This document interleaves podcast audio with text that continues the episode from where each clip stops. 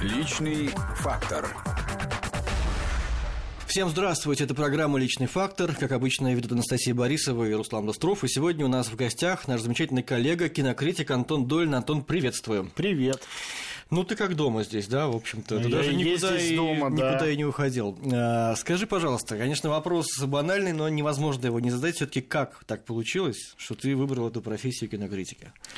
Это стечение обстоятельств. Это, в общем, случайность. То есть э, никакой в этом не было судьбы, никакой любви с детства. Кстати говоря, когда люди говорят, что они всегда этого хотели, мне всегда любопытно, но неловко спрашивать их в ответ, чего именно они хотели. Обычно в детстве, в тинейджерском возрасте любитель даже кино, он немножко презирает критику и считает, что это такой обслуживающий сегмент, и не читают, потому что это скучно, не слушают, не смотрят. То есть, за исключением каких-то случайных, странных сближений, в основном невозможно себе представить, как об этом мечтать. И я об этом никогда не мечтал.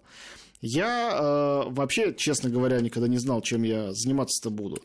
Сразу вопрос, а кем мечтал тогда, если не мечтал быть кинокритиком? Ну вот скажи, у тебя была мечта, кем ты станешь? Конечно. Да? Серьезно? Да. Космонавтом? Милиционером, дворником, а, юристом, журналистом, У тебя хорошая... пограничником. э, Вот, даже на допросы вызывал дедушку как-то. Ты знаешь, у меня или, э, что может быть, или это какая-то аберрация, то есть э, на самом деле эти желания были, но они были какие-то настолько инфантильные, глупые, стыдные, что память их просто вытеснила, клянусь, либо, э, э, либо не было, я не помню. Наверное, единственное, что в какой-то степени наверное, можно было назвать, ну, не мечтой, а каким-то таким пожеланием несмелым. Я всю жизнь был мальчик очень много читавший. Это, наверное, какая-то писательская карьера. Но тоже я не могу вспомнить, чтобы я об этом мечтал, чтобы я какие-то свои книги пытался изобретать и писать в детстве. Не помню я такого. Может, оно и было, но э, где-то в какой-то заповедной зоне памяти спряталось. Вот. А потом, э, когда я заканчивал университет, концу даже так, когда я заканчивал школу, к концу школы я еще немножко полюбил какие-то другие вещи, не связанные с книгами, допустим, рок-музыку. И когда я учился в МГУ, а, в МГУ я пошел на филологический факультет, на русское отделение, просто потому что я плохо знал иностранные языки, а читать любил, вот я пошел этим заниматься. Ну, то есть, э, не то что от безнадеги, но, но от, от, от отсутствия какого-то направления в жизни отчетливого. И сейчас уже смешно, наверное, об этом рассказывать нынешнему поколению, допустим, родителей или тем более детей. Но когда я рос э, в там, конце 80-х, мальчик, который все свое время проводил лежа на диване с книгой, он считался бездельником и пустым человеком. Сейчас, наверное, такого ребенка многие родители Наоборот, стали... скорее. Да. Но, но было, было так в моем случае. Не гулял во дворе, не было Очень друзей. мало. Друзья были, почему? Мы с ними играли и обсуждали те же самые Книжки. книги. У меня никогда не было проблем с друзьями, кстати говоря. Я вообще человек счастливый в друзьях. Вот. А, ну, это так, апропо. И дальше я учился в институте. Это были так называемые лихие, в моем случае прекрасные, совершенно не лихие, 90-е. А, Было, ну, немножко бедноватая, может быть, жизнь, хотя тоже я этого не замечал, но она была интересна. И э, я играл в рок-группе, э, и А, худо- а что ты там играл или пел? играл на клавишах, ну, А, на подпи- клавишах, подпевал не на скорее, да. Нет, нет, нет, И нет. сейчас играешь? Да нет, э, я на самом деле уже тысячу лет э, не играл. Правда, э, вот тому полтора года назад э, 40 лет исполнялось моей жене, а жена моя, надо сказать, мы с ней всю жизнь вместе со школьной скамьи. Вот, и во дворе дома, где живет моя мама, там такой двор полузакрытый, ну, в самом центре, это на Малой Дмитровке. Мы там с моим, с нашим тоже школьным другом Ильей и моим младшим братом Олегом создали импровизированный ансамбль и дали небольшой концерт в честь этого дня рождения. И вот я впервые, не знаю, лет за 15 э, встал за клавиши, чтобы какой-то там, э, значит, Pink Floyd и Radiohead э, слабать. Вот. То э, есть вы не свои пели песни? нет, да? там Вы- была одна своя песня тоже, но по цензурным соображениям мы не будем Понятно. э, рассказывать о ней Понятно. в этом эфире, как и называть название этой группы, пусть это останется тайной. В общем, э, не было у меня никаких... э, Ну, я любил кино, как все любили кино в 90-е годы. Я ходил на горбушку, покупал там кассеты, и не только на горбушке, были эти кассетные киоски на каждом углу. Вот, э, увлекался понемножку кино. Очень хорошо помню, когда впервые в 94 году, и, значит, я был на, на втором или третьем курсе, вышел Pulp Fiction, криминальное чтиво мы все смотрели, это был целый такой взрыв мозга. А тут же Форест Гамп появился, а потом в 96 году, я был уже на четвертом курсе, я узнал про существование Ларса фон Триера, случайно увидев, значит, в кино, в киноцентре фильм «Рассекая волны». Все это было очень для меня важно, но кино было для меня тем же, чем оно является для каждого нормального, а, значит, эм, тинейджера. Я был тогда все еще тинейджером, там, 18-19-летним. А, то есть э, я его любил, как я любил э, рок-музыку, как я любил там Нирвану, Элис Chains или там Genesis, Yes и King Crimson или там Deep Purple и не знаю, там Simply Red, чего там только не было, там Pet Shop Boys. Также я любил Гринуэя, Дэвида Линча, Джармуша, Альмадовара, Тарантино, режиссеров вот того десятилетия, 90-х годов. Но при этом, в общем-то, музыкант да. музыку любили одинаково, как кино, да. но музыкантом ничем не меньше. Не получилось а стать. стать музыкальным критиком. Да, да. Наверное. Почему не стал? Но история была такая. Я закончил институт. А, сейчас наверное, слушателям вот, более молодого поколения, наверное, не вдомек, как это вообще бывает, как устроено, когда ты гуманитарий, филолог э, профессиональный, вот в 97 году ты заканчиваешь институт. Куда ты можешь пойти работать своим дипломом? Дипломом МГУ.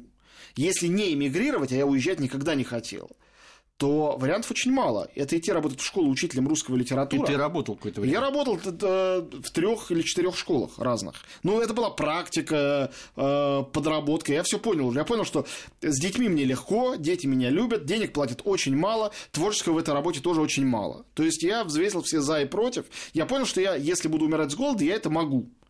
И сейчас могу, если у нас начнется какая-нибудь там страшная тираническая диктатура в России, там 1984 год наступит, то я пойду работать в школу. Я давно для себя это решил.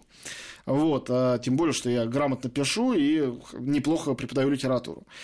И а, другой вариант остаться на кафедре и заниматься там, грызть гранит науки, вообще никакого желания не было. Хотя я поступил потом в аспирантуру, правда, не МГУшно уже, а Института мировой литературы, там написал, но не защитил диссертацию. К тому моменту, когда я дописал, был огромный том 300-страничный, я перестал понимать, зачем мне защищать. У меня уже была совершенно другая профессия, я махнул на это рукой. Так и махнул. Вот, в общем, это все закончилось, и мы начали с моей мамой обсуждать, куда мне пойти работать. Я понимал, что работать надо. Институт закончился, куда деваться. Вот. Э, ну, конечно, я не очень хотел там торговать гербалайфом в электричках или... Но я и это э, рассматривал тоже как какую-то гипотетическую возможность. Вот. Без какого-то трагизма в э, уме. Просто думал, ну, может быть, и так можно. Главное, чтобы были деньги. Вот. А потом мама сказала, давай я тебя приведу на «Эхо Москвы». Я не знал толком, что такое «Эхо Москвы». Про политику не знал вообще ничего. ну, ну, приведи, говорю, приведи. Я пришел туда, и э, великий человек э, Майя Лезеровна Пешкова, обозреватель книжный, меня дали ей в помощь как стажера какое-то скучнейшее мероприятие, как я сейчас уже понимаю, выставка какая-то в, как сейчас помню, э, новом или малом манеже, совершенно не связанная с искусством, какая-то выставка историческая, допустим. Была очень скучная пресс-конференция, после чего она мне сунула в руки огромный магнитофон, сказала, теперь бери интервью вот этого человека, он организатор выставки. Я, ну, как бы оказался поставленным перед фактом. Потом я приехал с этой кассетой, писали на кассеты все в редакцию. Говорят, ну что, теперь пиши репортаж и вставляй туда вот записанные голос. Я говорю, а как это все делается? Говорят, ну как, вот эту кассету сюда вставляют, здесь нажимаешь на кнопку. Были STM, это огромный такой аппарат с э, пленкой. Пленку мы резали, сейчас, наверное, никто не поверит, ножницами резали и скотчем склеивали. Если человек говорил «э», вот чтобы это «э» вырезать, надо было ножницами все это отрезать. Я все это быстро научился делать. Речь у меня, ну, довольно грамотная и сравнительно бойкая. Это, собственно, сразу в тот же первый день там на радио и поняли. Там корреспонденты были нужны. Я начал там работать. И тебя отправили на Канский фестиваль. Это произошло через два года, не сразу. А, и у меня иностранные языки. На тот момент французский, потом я подучил еще английский. У меня гуманитарное образование. И вскоре я стал делать э, передачу книжечки про книги. Потом я открыл для себя такую гениальную вещь, как э, пресс-показы. Многие люди до сих пор не знают, что это. Это великая вещь это когда а, показывают какой-нибудь фильм прессе раньше, чем его показывают зрителям. И все, что ты должен сделать, а, чтобы его посмотреть, это, если ты журналист, потом, например, на радио о нем рассказать. Понятно, что если у тебя есть альтернатива идти на какое-нибудь пленарное заседание Госдумы, сидеть там пять часов, слышать каких-то странных человек, э, странных людей в странных пиджаках, и потом пытаться понять, что они там сказали, об этом рассказать на радио внятно, это было очень скучно. А с другой стороны, сходить в кино, посмотреть фильм и рассказать об этом. Конечно, это было... Звучит как работа мечты. Ну, конечно. Я начал это делать периодически. Выяснил, что э, рассказывать, что там было в фильме, это мне ничуть не сложнее, а в чем то и проще. Кино я очень любил, чем рассказывать, что было в книге. Но книги-то нет с ними пресс-показов.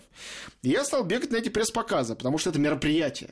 Книга-то ее приносит в редакцию, и все. Кто-то другой ее там читает, иногда я читаю. А тут можно свалить из редакции, смотреть кино потом про это рассказывать. Ясно же, что идиоту, как это здорово. Потом у меня был такой поворотный момент в карьере, тогда я еще этого не понимал, что он поворотный.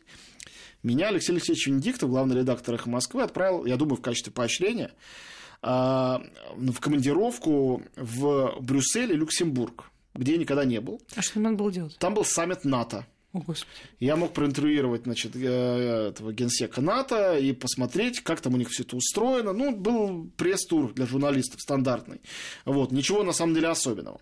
Но тогда мы устанавливали эти отношения с НАТО худо-бедно, и вот было важно про. Я поехал. Конечно, это было скучно, конечно, я сделал все репортажи, которые были нужны. Конечно, Евгений Примаков, который там присутствовал, допустил нас к себе и off the record что-то рассказал, и это сказал, что это очень здорово. Но в целом, конечно, было немного тоскливо. Но как человек, читающий по-французски, я, э, когда мы ехали на автобусе из Брюсселя в Люксембург, купил себе газету. Французскую, кстати, по-моему, не бельгийскую. Какую-то. Монт, допустим. А там были репортажи о только что завершившемся Канском фестивале. Ну и для меня это был новый опыт читать газету по-французски. Хоть я владел языком, не было таких случаев. Я стал читать. И там такие россыпи, мне так стало обидно, думаю, господи, а там такие имена, все эти режиссеры. Была, прошла премьера фильма «Пятый элемент» Люка Бессона на открытии фестиваля, были костюмированы там какие-то мероприятия. Думаю, черт побери, а я тут на этом саммите НАТО. А потом пишут, Ларс фон Триер, а я как раз узнал про такого режиссера, поставил фильм «Идиоты». Я думаю, какое название крутое «Идиоты». И этот фильм, он пришел э, не в смокинге, а в джинсах. А в фильме все люди ходят голые, снимались порно-актеры. Думаю, вау, а я тут на саммите НАТО. Это тут стало решающим. И тут я, я въезжаю в Люксембург так. и вижу везде афиши. Интересно, с сегодняшнего дня выходит фильм «Идиоты». Думаю, ну ничего ж себе. И вечером того дня я купил себе билет в кино и пошел смотреть фильм «Идиоты». Когда я посмотрел, я думаю, меня осенило фильм, ну, искусство вообще сильно действует. Думаю, если меня отправили на саммит НАТО в Брюссель-Люксембург, лучше бы меня отправили в Канны. Я бы смотрел все эти фильмы, рассказывал о них, это было бы гораздо интереснее всем. И приехав, я эту мысль изложил Венедиктову. Он буркнул, говорит, ну, узнай, сколько это стоит. Я узнал, стоило это не дороже, чем поехать в Брюссель-Люксембург. И он говорит, ну, поезжай, посмотрим, что будет. И вот я поехал в 99 году на Канский фестиваль. Программа в том году была э, невероятно сильная. Мне было 23 года в этот момент, поворот в моей жизни. И получается, что мне не надо было учиться на кинокритика, на журналиста. Я работал на их. Я посмотрел фильм. Что вижу, о том пою. Посмотрел по телефону, рассказал, чего там было в нем хорошего, плохого, по телефону гостиничному. И смотрю, там, сегодня фильм Дэвида Линча «Простая история». Завтра Джармуш, пес-призрак. А вот Альмадовар, все о моей матери. А вот я узнал про существование Такеси Китана, о котором потом когда-то книгу написал. Э, Кикуджира это был фильм. А вот э, э, Леос Карак с фильмом Пола Икс. А вот Никита Сергеевич Михалков, который открывает весь этот смотр фильмом «Сибирский цирюльник». И так каждый день такие фильмы. Я вижу этих людей, живых, прихожу на пресс-конференции. Выяснилось, что ничего не стоит, владея языком, задать им вопрос, они тебе отвечают. Есть коммуникация с этими людьми. И у меня, конечно, совершенно закружилась от этого голова, не говоря о том, что сейчас теперешним зрителям этого не понять. Но увидеть зал Люмьер фестивального дворца на 3000 зрителей, увидеть этот экран услышать этот звук, понять, что это оригинальный звук и субтитры, которые ты можешь читать, потому что я мог читать по-французски. Я никогда не видел кино так. И даже самые средние фильмы, они как обухом по голове действовали, честно говоря. Потому что это было колоссальное, настоящее, лучшее в мире кино, которое я смотрел первым в мире. И, конечно, когда я вернулся оттуда, я понял, что я этим заниматься и должен. Там я познакомился со многими русскими критиками, в том числе с Нил Борисовичем Дондуреем, главным редактором искусства кино. Вместе да, с своим ушедшим. Да, вместе со своим замом Левой Караханом он пришел на «Эхо Москвы» практически сразу после Кан рассказывать о том, какие там были фильмы и новые тенденции. И поскольку он знал, что я работаю на «Эхе», говорит, а вот пусть Антон тоже приходит к нам в студию. И я пришел вместе с ним в студию, и мы вместе рассказывали о фильмах, И это был первый мой такой профессиональный кинокритический, а не просто репортерский эфир и разговор, серьезный разговор об этом. Так все началось. Было ли какое-то волнение все-таки в компании таких опытных Наверняка людей? Наверняка было, но я всегда был э, отвратительно нахальным, и я не помню, чтобы я волновался, честно. Мне было хорошо. Я чувствовал какое-то возбуждение, чувствовал, что вот наконец что-то я нащупал, чем можно дальше и заниматься. И, но, может быть, это, опять же, может быть, это какие-то трюки памяти. А на самом деле я весь трепетал, дрожал, и мне было страшно. Но я страха не помню. Мы сейчас должны сделать небольшую паузу, послушаем новости и вернемся в студию. Личный фактор. Личный фактор. Мы продолжаем нашу программу. В гостях у нас сегодня кинокритик Антон Долин, наш коллега, небезызвестный, в общем-то, всем, я думаю. А был ли какой-то момент, да, вот, то есть получается, что в 23 года пришло осознание, что кинокритика – это то, чем хочется заниматься. А был ли момент, когда было обратное впечатление? Нет. Это ужасно тоже об этом говорить. Вообще ужасно в жизни иметь так мало, как я их имел, каких-то заблуждений, каких-то романтических блужданий. Я их не помню. Опять же, повторяю, может быть, это все неправда, может быть, я был другой, чем я сейчас пытаюсь себя представить. Но говорю, как помню, пусть появятся другие какие-то люди, которые это опровергнут. А с того момента, как я стал заниматься кинокритикой, мне это понравилось. Понятно, что когда я начал делать это на радио, э, на меня стали вешать снова всякие обычные обязанности репортера, потому что слишком хорошая жизнь, э, да, только по пресс-показам и в Канны. А, а как же, кто будет в Белый дом, кто будет э, в Думу, кто будет в Кремль. Я вот был при таком молодом перспективном политике Владимире Путине, он был тогда ИО премьер-министр, а потом премьер-министр.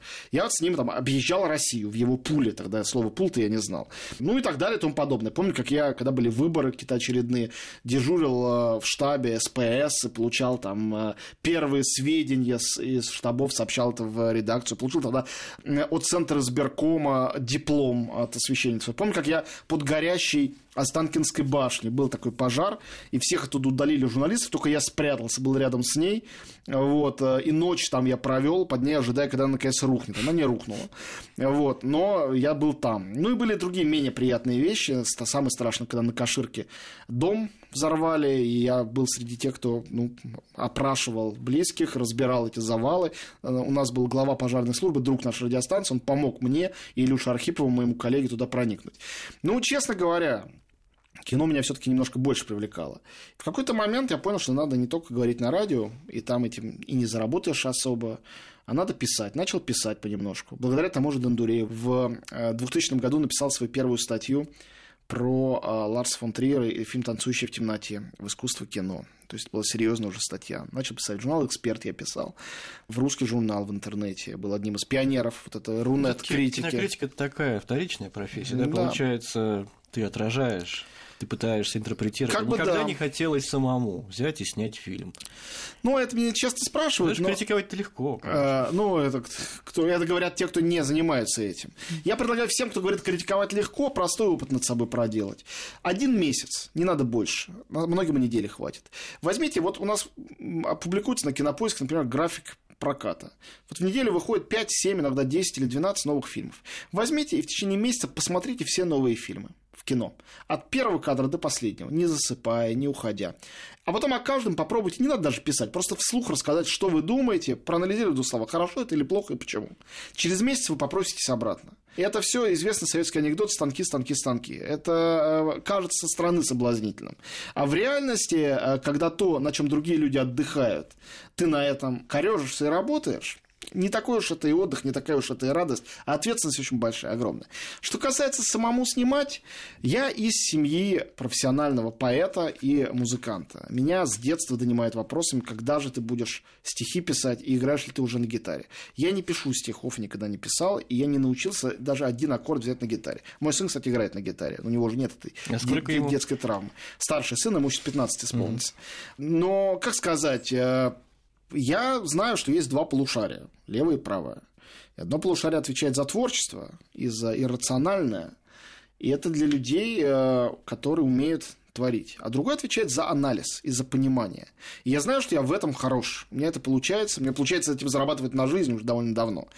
И я знаю, что если ты в одном хорош, то в другом ты будешь хуже, и наоборот. Я раньше очень обижался на режиссеров, особенно братья Коина, в этом смысле обидные люди. Ну, или там Линч какой-нибудь. Ты к ним приходишь, начинаешь с ними разговаривать и говорить им, вот в вашем фильме эта цитата явно говорит об этом, а это параллельно намекает на то, а вот здесь вот эти актеры, когда они вместе, они сразу нас отсылают сюда, а они слушают тебя и как будто не понимают, о чем ты говоришь. И часто говорят, о, что, правда? Я об этом не думал. Я всегда думал, какие же сволочи. Вот они, вот обидно им, что ли, сказать, да, вы правы. Обидно им, что ли, выдать, что, ну я же раскрыл их. Потом я начал понимать, они это делают нерационально. Они этого не понимают. Это я это анализирую. А они другими какими-то частями мозга это создают. И поэтому у них получается. А у меня не получится создать. Мне не снятся никакие персонажи, сюжеты, не снятые фильмы. Нет у меня этого. Я живу чужим искусством, которое я передаю людям, анализируя, разбирая и, э, ну да, присваивая, но его присваивает каждый зритель, в этом ничего стыдного нет. Это моя такая профессия, и она другая. И мне помогает э, мысль о том, что кинокритика не творчество. Кто-то скажет иначе. Но мне это помогает. У меня зато нет никакого страха чистого листа. Я сажусь писать рецензию и сразу ее пишу. Я сажусь у микрофона и сразу про фильм рассказываю. Я не начинаю мучительно думать, какие мне слова выбрать, чтобы это было не банально, не пошло, оригинально и как-то свежо. У меня нету этих мыслей совсем. Клянусь, у меня их нету вообще. А сын э, играет на гитаре, это значит, а смотрит ли он кино? Любит ли он Смотрит. кино? Старший любит, младший нет. У меня два ребенка, оба сына, и они совершенно по-разному, а, вообще по-разному реагируют на какое-то мое наследие. Вот. И старший Марк, он абсолютный панк и рэпер, и Э, любит модно одеваться, катается на скейте, хамит старшим, э, очень любит кино, причем, э, что меня восхищает в нем, не делает принципиального различия между там, пиратами Карибского моря и, допустим, Тарковским. Ему и то, и другое интересно. Как и мне, на самом деле. Правда, пиратов я недолюбливаю. Он смотрит с удовольствием. Вот. А, у него нету... А, он не какой-то заученный ребенок, который любит интеллектуальное кино, но не приемлет при этом попсы. И не обычный тинейджер, который чем попсовее, тем ему веселее. Ему интересно кино, он его любит, но не читает вообще.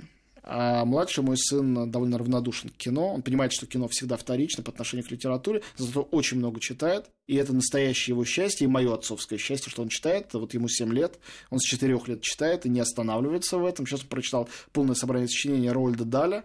Позади у него же там, не знаю, сказки Оскара Уальда, Исаака Башевиса Зингера и всякие другие. Ну, и, разумеется, при этом он фанат, там, не знаю, Чуковского, которого он знает наизусть, там, Маршака, Барто и прочих. Очень любит стихи.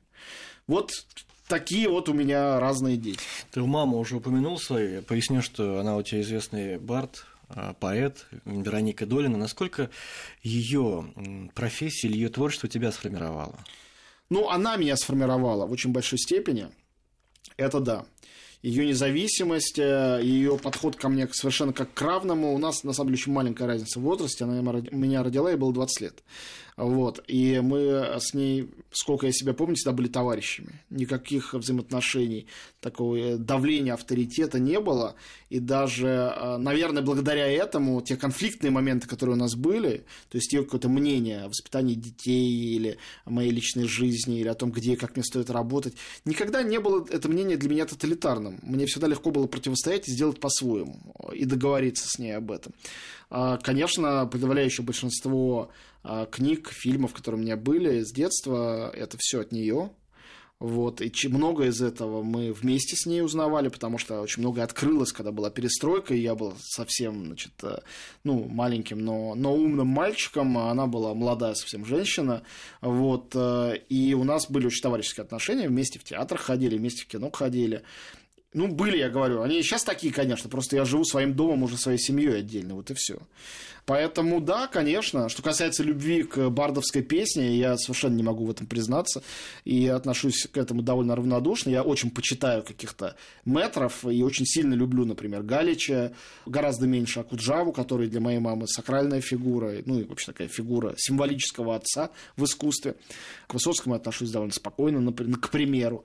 Я редко это слушаю для своего удовольствия но читаю, когда это хорошие стихи. Но мамины стихи я читаю, очень люблю, и для меня она больше поэт, чем музыкант, и больше поэт, чем э, бард, хотя ее поэзия особенно хороша, когда она спета. Но, тем не менее, э, я всегда горжусь, когда я вижу очередную ее книгу и понимаю, что это книга, которую интересно читать как книгу, и не обязательно к этому прилагать саундтрек.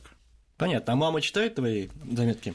Ну, что-то читает, что-то нет. Я, разумеется, я приношу все свои книги. Но у нас в семье нету, к счастью, такого вот тоталитаризма, что у нас семья вся творческая. Если каждый заставлял бы других всех читать, э, слушать, смотреть все, что делают остальные, то мы только этим бы и занимались вообще. Мама пишет стихи, дает концерты. Мой младший брат Олег э, театральный режиссер, преподаватель и актер, и в том числе и в кино снимающийся. У него полно тоже всего. Моя младшая сестра Ася, сейчас живущая в Америке, э, журналист, и она тоже пишет очень неплохо и прозу, и иногда стихи, и при этом у нее очень хорошие, мне кажется, репортажи.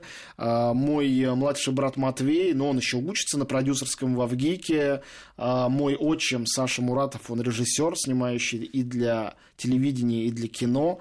Я думаю, что многие люди, вышедшие из СССР, прекрасно помнят, позднего СССР, прекрасно помнят его такие культовые фильмы «Манзунт» по Пикулю, «Криминальный квартет» с Караченцевым, по прозвищу «Зверь» с Дмитрием Певцовым, с чего началась его карьера как звезды. Это все сделал он. То есть, ну, мы все этим занимаемся, и у нас есть такая негласная договоренность, что никто никого не донимает. А я написал новое там что-нибудь, а ты уже прочитал, вы уже прочитали, а что вы скажете, хорошо ли это получилось? То есть, когда хотим посоветоваться, да, и когда я пишу какую-то статью, в которой я не уверен как раз, прежде чем публиковать, часто даю маме прочитать, она мне советует, что там слишком резко, что нет, где что-то непонятное. Ну и с женой своей всегда советуюсь и даю ей читать, э, что она, причем не всегда делает, э, все, что я не написал бы, потому что для меня ее мнение решающее.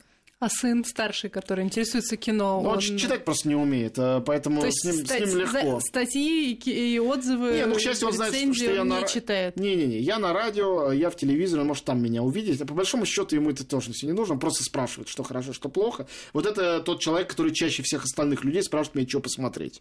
Вот, я отправляю его на все важные фильмы, часто с собой вожу. Когда на кинотавре я ездил, был в жюри, я его с собой тоже возил, он со мной ходил, смотрел какие-то фильмы. Ну, и я доволен, что он в это все как-то встроен. Не знаю, будет ли у него какая-то дальнейшая жизнь в кино. Пока что он в своей школе на театральной сцене играет очень хорошо.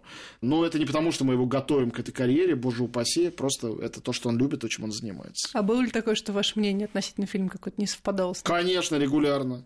Он выходит с восторгом с какого-нибудь там трансформеров. Я говорю, господи, я заснул четыре раза. Как ты можешь это смотреть? Но его это не расстраивает. Он, он нормально к этому относится. Понимает, что люди разные, вкусы разные. Я давно его этому учил. Еще одна небольшая пауза и вернемся.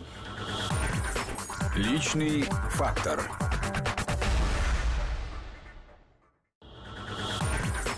Личный фактор. Анастасия Борисова, Руслан Быстров, и у нас в студии Антон Долин, э, кинокритик. Антон, ты сказал, что с женой познакомился в школе. Можешь чуть поподробнее, как это произошло? Вы вместе сидели за одной партой. Когда ты понял, что она станет твоей женой? Ну, что стать женой, я не понял до тех пор, пока она не стала моей женой, э, что произошло сильно позже. Вот. Э, э, но мы с ней вместе много лет. В этом году будет, кажется, 27 лет как. Страшно об этом говорить. Вот, сразу себе кажусь седобородым уже каким-то старцем. Но это не так. Вот, а жена моя вовсе вечно молода. А моя жена Наташа, моя одноклассница. Я учился в двух школах в своей жизни, перешел в новую школу. Это была прекрасная 67-я школа-гимназия, которая вообще очень мне много дала, больше, чем институт, безусловно. И многих друзей, с которыми я дружу до сих пор, и коллег, с которыми я работал, как ни странно. Вот. А, и первый год, когда я туда пришел, мне было очень дискомфортно, была новая школа. Это я какой класс? Это был э, тогда девятый класс, угу. и я э, весь класс практически прогулял. Меня чуть не, не отчислили, меня чудом. У меня было, по-моему, 9 двоек выходило в году. А, да, видя темпы моей работы, очень многие люди ошибочно считали, что я такой типичный отличник. И это вранье. Я абсолютный двоечник, настоящий двоечник. У меня выходило 9 двоек в году, пропись, прописью 9. Вот. А, правда, я э, действительно их все э, исправил после того, как мой дедушка пришел и договорился с директором и классным руководителем, что мне дадут еще один шанс, я сдал все там экзамены, зачеты по девяти предметам. А после чего в следующем году я немножко начал втягиваться в коллектив. У нас были школьные поездки, была очень романтическая поездка в Кириллово-Белозерский монастырь, где мы жили несколько дней тогда. И мне было тогда, а, собственно говоря, 14 лет, а жене моей уже исполнилось 15. Вот. И так вышло, что в плацкартном поезде, в котором мы ехали обратно, просто разговорились. Всю эту ночь там практически сидели, разговаривали. И так все это и началось. Вот, и с тех пор и не прекращается. Не знаю, что еще сказать. Э, так мы вместе живем, у нас двое детей. Я думаю, что ну, моя такая теория, может быть, она неверная, что очень многих людей неполная гармония в личной жизни из-за того, что есть очень сильный стереотип, э, который на мозг каждого накладывает его первая любовь. С ним все, э, с ней или с ним сравниваешь угу. каждого следующего партнера, так или иначе. Ну, я говорю именно о любви, а не первом сексуальном опыте, конечно. Это может быть и сексуальный опыт тоже. Но вот первые серьезные отношения. А если тебе удалось сберечь эти первые отношения, то это вот запечатленность в твоем мозгу, она с тобой остается навсегда. У тебя нету других стандартов, которым ты пытаешься... Не надо сравнивать. Да, и оно... Да, ты так вот с этим всем и живешь. Я не знаю, конечно, навсегда ли это. Никто, я думаю, никогда не стал бы загадывать, но наш теперешний стаж уже мне нравится, и мне кажется, что это уже отдельная история любви. К, старе... к сожалению, история любви интересна внешнему миру только когда они несчастливые. Счастливая история любви – это так вот для частного какого-то рассказа из этого не слепишь Ромео и Джульетта или Тристана и Изольды. Увы и увы. И даже Анна Каренина не получится. Ну, собственно говоря, э, после того, как мы поговорили о семейной жизни, наверное, можно вернуться обратно немножко к карьере. Э, есть ли какие-то цели, да, что хотелось бы, не знаю, ну, понятно, что Канский фестиваль, кинотавр, жюри, все это уже позади. Чего хотелось бы еще достичь? Ну, мы люди, занимающиеся освещением э, кино или любого другого искусства, литература, архитектура, живопись, все что угодно, мы очень счастливые. У нас не бывает однообразия. В этом мире все время что-то меняется. Но мы даже более, более счастливы, чем, скажем, люди, которые занимаются новостями. Ну, в новостях тоже, вы же знаете прекрасно то, что э, везде в мире, это в России все у нас такое текучее.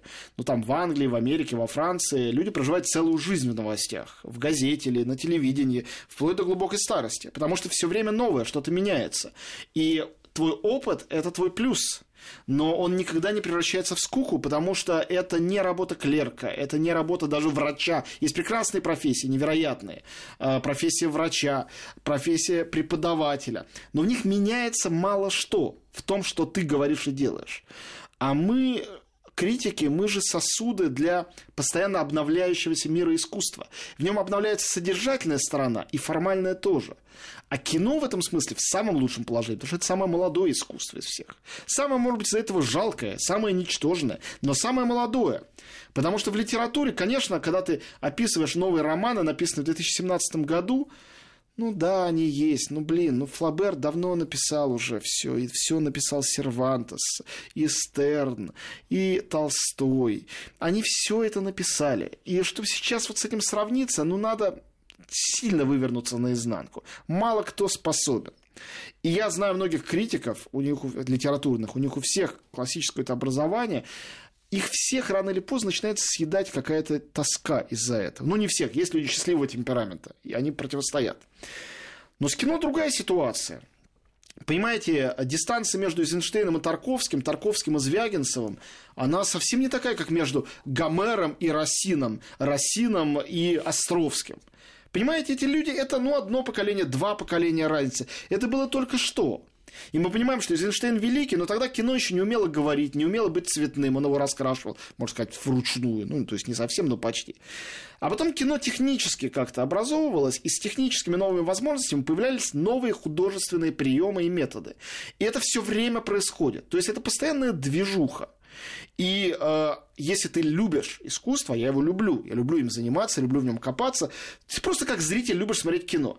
Ну вот представьте, любой из нас любит смотреть кино. И вот он приходит в какой-то момент и говорят, слушай, ты не устал? Тебе не надоело вот это вот смотреть? Ты же уже смотрел фильм «Мстители», что ты пойдешь «Мстители 2», еще и «Стражи Галактики»? Ну, это странный вопрос. Человек скажет, ну, конечно, пойду. Мне первый понравится, второй жду. Я жду новых «Звездных войн», я люблю «Звездные войны». И так проходит вся жизнь через это. У любого нормального человека, а я, у меня есть своя теория, я в ней глубоко уверен, что э, искусство, вообще потребление, культура потребления искусства – это одна из основных потребностей человека, человеческого мозга. Вот как еда, или секс, или сон – это потребности. Искусство такая же потребность. Я не знаю людей, живущих без этого. Просто некоторые находят суррогаты – да, ну, например, там вместо э, театра, допустим, футбол, вместо Моцарта пусть это будет Михаил Круг. Каждый находит себе какие-то заменители. Все равно это не утилитарные вещи. Ни смотрение футбола, ни прослушивание Михаила Круга. Это не нужно, по идее, да? Вот по логике, простой логике это не требуется. А человеку любому это нужно все равно. Это самая таинственная из потребностей. Мы ее исследуем, и мы все ее испытываем. И поэтому, ну как, я с этим живу, и грех было бы жаловаться на эту жизнь, которая полна того, за что другие люди платят деньги и свое время, а у меня это часть моей работы. Бывает такое, что ты смотришь фильм не как критик, а просто как зритель, отключаешь эту часть мозга, которая, это еще, которая еще является один... критиком. Смотри, это еще один предрассудок. Я только так смотрю кино. Наша задача, мы работаем на... Я работаю не на боссов э, радиостанции, допустим или каких-то заказчиков. И тем более не на авторов фильмов. На них мне вообще плевать, дались они милейшие люди. Я работаю на зрителей, на своих слушателей, которые являются зрителями. И моя задача, грубо говоря, рассказать им, хороший фильм или плохой, смотреть или нет. Ну, идеальная задача рассказать так, чтобы если мне фильм понравился, слушая или читая меня, человек, которому он не понравится, догадался бы, что ему это не понравится да? То есть не чтобы я слепо всех посылал смотреть кино, у людей все разные. Чтобы была такая тонкая настройка внутри каждого текста или передачи. Я к этому стремлюсь, я над этим работаю. Но это не всегда получается, но это то, над чем я работаю. Вот, э, но при этом я работаю на людей, с которыми я должен осуществлять эту связь. Я должен чувствовать и эти чувства им передавать. Если я буду чувствовать иначе, если фильм, на котором публика будет ржать, аплодировать ей будет классно, а я смотрю, зеваю, потому что я критик, значит, я не смогу им объяснить, что им там будет классно. В ту секунду, когда я начинаю смотреть иначе, чем они, я как критик закончился. Я, может быть, остался как исследователь кино, историк кино, там, теоретик, киновед. Но как критик я в эту секунду умер. Поэтому я рад, что мне хватает какого-то драйва и зрительского удовольствия смотреть кино, получать удовольствие или не получать удовольствие, скучать, когда скучно, Смеяться, когда смешно, пугаться, когда страшно. Хотя пугаюсь я все реже. Фильмы ужасов я слишком сильно люблю. Я очень давно испытывал реально чувство какого-то страха в кино. Вот это редко. Но это вот редкое исключение. Да, испытывать эротическое возбуждение, когда эротическая сцена, испытывать неловкость, когда плохая эротическая сцена, что бывает чаще. Как, как все мы, как любой человек в зале. Какой это, фильм ты пересматриваешь часто? Часто никакой.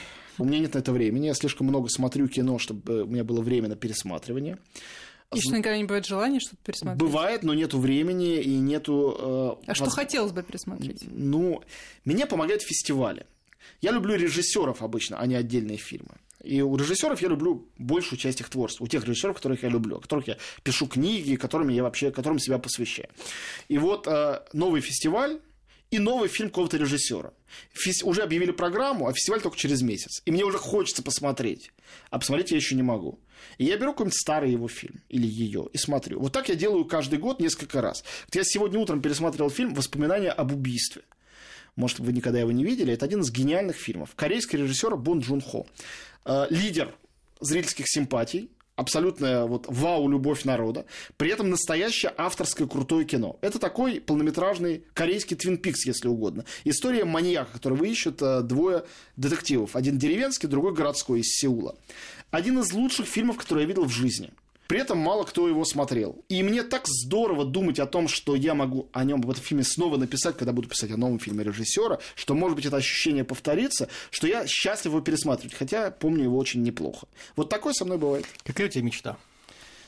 А, мечта, да мечта не терять того, что у меня есть сейчас на самом деле. Никакой у меня другой мечты нету, вот честно. Правда, у меня есть э, ситуативные мечты, они очень неинтересные. Вот моя мечта сейчас, мы говорим перед Канским фестивалем, чтобы э, мой товарищ Андрей Звягинцев или другой мой товарищ Сергей Лазница, не хочу между ними делать разницы, люблю их обоих, люблю фильмы их обоих, чтобы один из них завоевал золотую пальмовую ветвь, а второй гран-при жюри. Гран-при не завоевывали со времен ну, тех, когда, Звя... когда Тарковский получил за ностальгию, а золотую пальмовую ветвь 60 лет уже Россия не получала с момента «Летят журавли». Я считаю, пора. Они мои товарищи, я наблюдаю каждый каждого из них с их первых фильмов, и я буду так гордиться тем, что я с ними дружу, и то, что они сделали фильм, который вернет России то, что ей на самом деле полагается, как прекрасной кинематографической стране.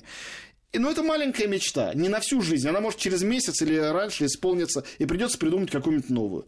А глобально, касательно себя, никаких у меня мечтаний нету. Спасибо большое. На студии был кинокритик наш коллега Антон Долин. Спасибо. Личный фактор.